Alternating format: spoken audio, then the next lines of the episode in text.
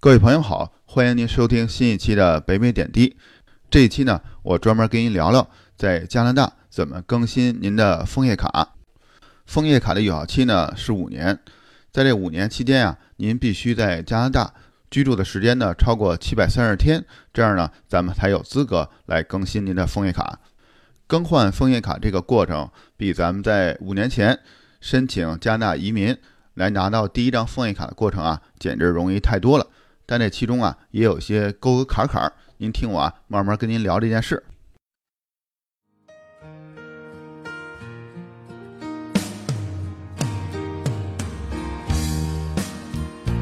在加拿大和美国之间的边境小城，向您讲述北美生活中的点点滴滴，从亲身经历的视角，向您展现这里普通移民生活的方方面面。欢迎访问北美点滴的网站。W w w 点点滴点 c a。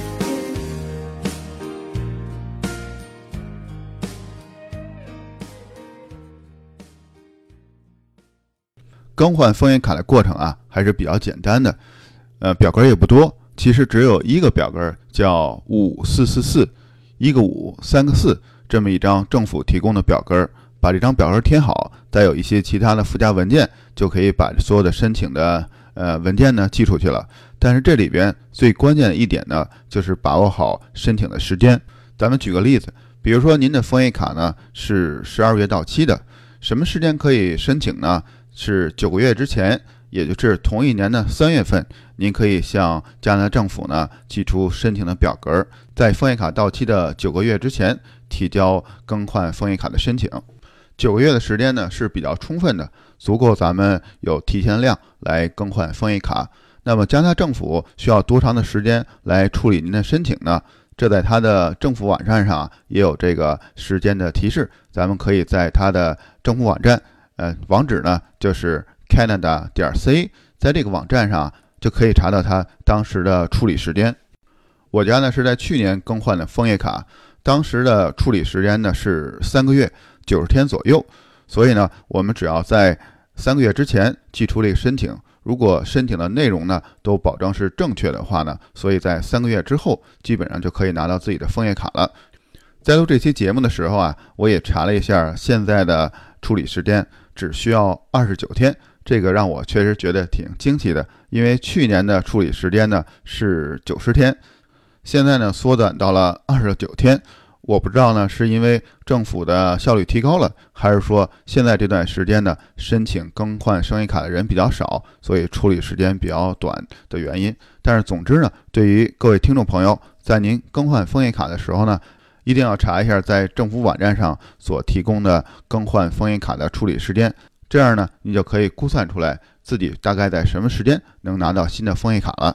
有一点呢很重要，如果您的申请文件有一些问题。比如说，照片的规格呢没有达到他们的要求，或者是申请文件上有些信息呢没有填写正确的话，在这种情况下呢，如果您重新邮寄照片，重新更新表格上的文件呢，在您呃提交这些文件之后呢，又需要重新等待这个处理时间。比如在去年吧，这个处理时间是三个月，您第一次申请的时候呢，在三个月之后。呃，等加拿大政府开始处理您的文件的时候呢，发现有些呃照片啊或者其他文件有问题，让您重新呃提交新的文件。在这种情况下，在您第二次提交文件之后呢，您又需要再等待三个月的时间，这样等于从三个月呢就变成了六个月。而且在实际操作中呢，因为邮寄信件的时间呀，他们的政府的处理时间呢，可能要延长到七个月甚至八个月。这样本来咱们有九个月的提前量，但是因为申请过程中呢，一些文件出了问题，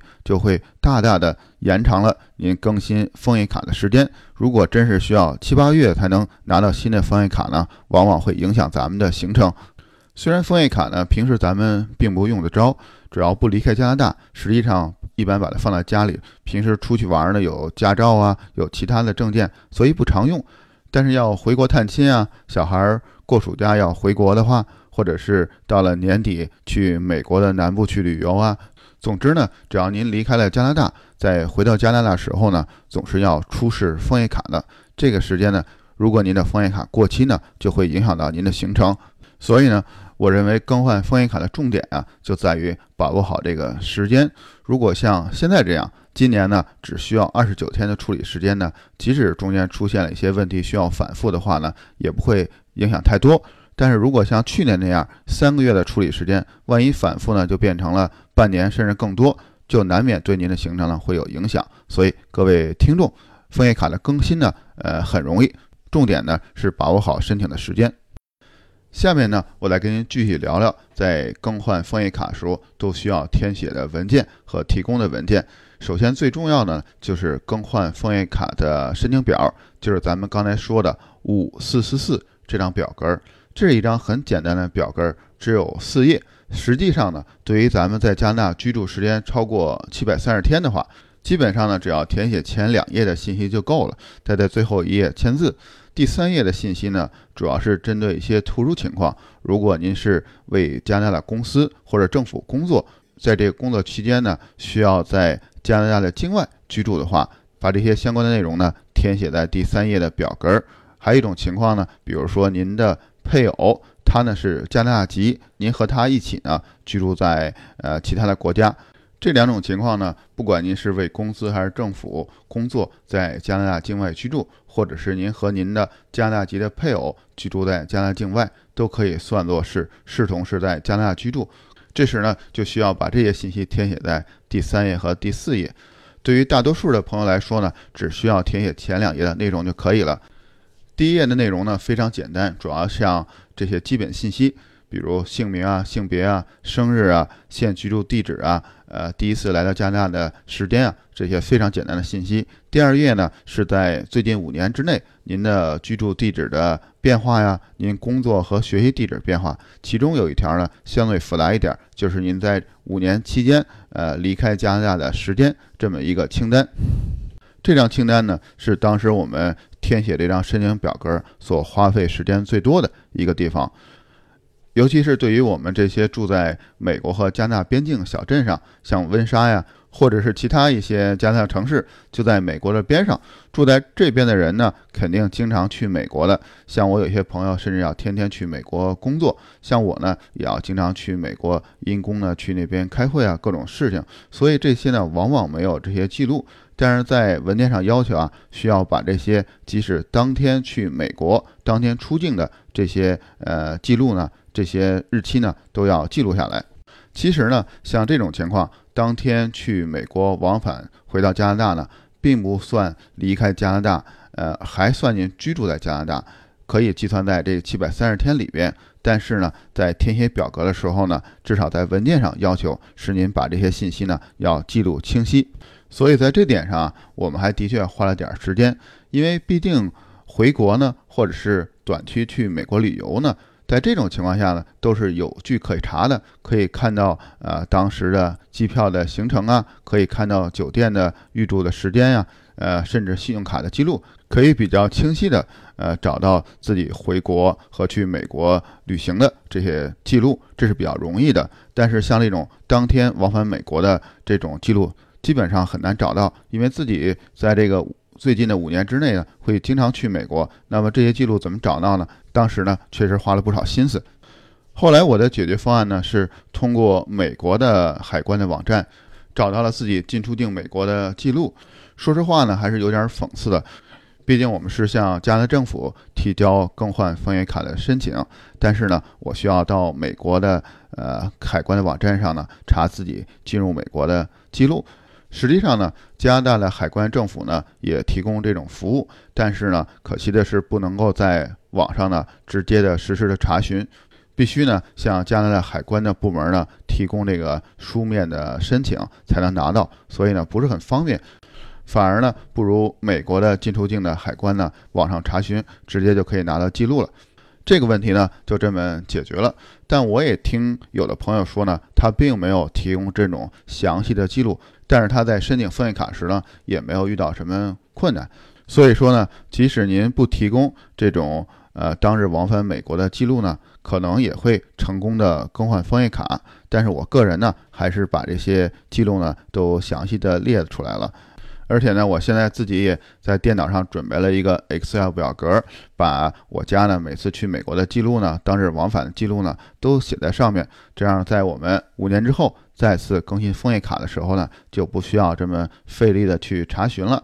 现在呢，我们就把这个文件已经准备好了。这个呢，也是我对您的建议。如果呢，你还没有更换过枫叶卡，而且在几年之后需要更换枫叶卡呢，不妨现在开始呢，就给自己准备一个出入境的记录，详细的记录自己每次离开加拿大和回到加拿大的日期，方便您在更换枫叶卡的时候呢，有这个足够的信息，不需要像我们当时似的还要到处去找。好了，第一个文件呢就说完了，这个五四四这个表格，其中最重要的就是进出加拿大的记录。后边的文件呢就更简单，一个是主要的身份证件，把自己的护照啊复印好就好。另外呢就是两张的照片，照片呢加拿大政府呢对这个照片提供了非常严格的要求，但实际上也很容易。像我家呢就去 Costco 照的相，在这里呢你也不需要告诉他我到底是要什么样规格的。只要明确的跟服务人员讲呢，您这些照片是用来更新枫叶卡的，他们呢就可以按照政府的规格呢给您做好照片，并且在每张照片后面啊盖一个章，并在上面呢写上拍照的时间，这也是加拿大政府在更换枫叶卡的要求。这样呢，照片也搞定了。最后呢，就是在加拿大政府网站上来交这个费用。申请的费用呢是每人五十加元，我家三人呢一起交了一百五，在网上呢可以打印出这个收据来，把这个收据打印出来，搁在您的文件清单里面就可以了。到了这里呢，我和我太太两个人的文件啊都准备好了，主要是五种文件。第一呢就是五四四四这个更新枫叶卡的文件申请，第二呢就是自己护照的复印件，第三呢是两张照片。第四呢，就是网上申请费交付的收据。第五呢，实际上就是一个政府的文件清单，清单里呢就是我们刚才说的这几种文件，每个文件前面您打个勾就可以了。这是对成年人来说，这些文件就足够了。但是对小孩呢，十八岁以下的未成年人呢，还需要提供一些其他的文件。主要呢是两个文件，一个是小孩的出生证明，像我家小孩出生证明呢是国内医院出示的，其实呢实际上已经是中英两语的了，但是还是需要一个英文的翻译件，而且这个翻译件呢不是自己翻译一张纸就可以了，需要是呃当地的。有专业翻译资格的这种专业人士提供的翻译件，在翻译件上呢有一个非常大大的金字的章，这种文件呢才可以被接受。这个文件呢实际上办起来也不复杂，在社区呢，像图书馆呢就有这种专门给移民呢提供服务的工作人员，在他那里呢，像这种翻译件呢还是免费的服务，在他们的帮助下呢，我们也很容易的拿到这个翻译件了。在这里呢，也是由衷的感谢他们一下。这五年当中呢，不管是工作啊、学习啊、各方面啊、小孩的入学啊，都得到他们不少的帮助，非常的感谢。小孩需要的第二个文件呢，就是学校提供的 report card。这个所谓的 report card 呢，就有点像咱们在国内读书的时候，每个学期拿回的成绩单。这个成绩单啊，上面有老师给每个课程写的分数，同时还有评语。我们拿回来每次都仔细的看看。成绩单的第一页上啊，有在这个学期呢孩子缺勤的天数。申请更换枫叶卡呢，主要也是看的第一页上面这个缺勤的天数，作为孩子确实在加拿大生活的一个证据。我呢，也只是把所有的 report card 里的第一页复印出来，因为每年呢会有三次 report card。这样，女儿已经上了四年了，一共有十二个，每个 report card 呢又有将近七八页、十页的内容。我如果所有页页呢都复印的话，是一个非常厚的文件。所以呢，我只是把每个 report card 的第一页复印了。这样呢，我们也成功的更换了封印卡。呃，唯一的在这个 report card 上一个问题呢，就是关于名字。